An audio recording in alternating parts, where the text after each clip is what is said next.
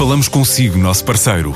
No mundo dos negócios, a transação de imóveis, equipamentos industriais, arte e navios é garantida pela experiência de profissionais, com solidez, rigor e isenção. Encontre-nos em avaliberica.pt. A Vale Ibérica, porque é de leilões que estamos a falar.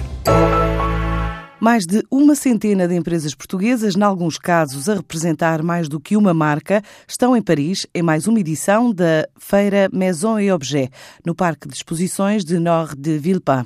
O evento acontece duas vezes por ano, junta profissionais de vários setores, desde o mobiliário aos têxteis, aos acessórios e moda e cozinha. Este ano para mais de 85 mil visitantes e 3 mil marcas. Na comitiva portuguesa vai a Associação das Indústrias indústrias de mobiliário, com mais de 40 empresas, mas também há um evento que tem representado o setor da moda.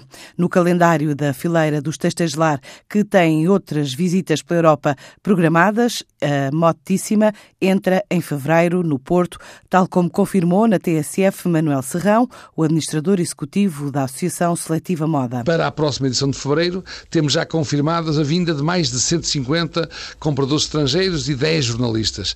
Isso para nós é muito importante porque também é uma forma de internacionalizar a economia a partir de Portugal, neste caso do Porto, e até neste caso específico do aeroporto de Francisco Sá Carneiro. Hum, nos textos Lar, para além da Maison e Objet, da AMTEX, onde já estivemos, são feiras de referência, vamos este ano estrear-nos na OMI Milano, ainda no fim deste mês, em Itália, eh, onde também iremos estar pela primeira vez, mas também temos a certeza que é uma feira onde Portugal vai deixar cartel. Alemanha e Itália, para já na rota das empresas portuguesas do setor têxtil, que este ano também aposta em destinos como o Japão, a América Latina e Las Vegas, nos Estados Unidos.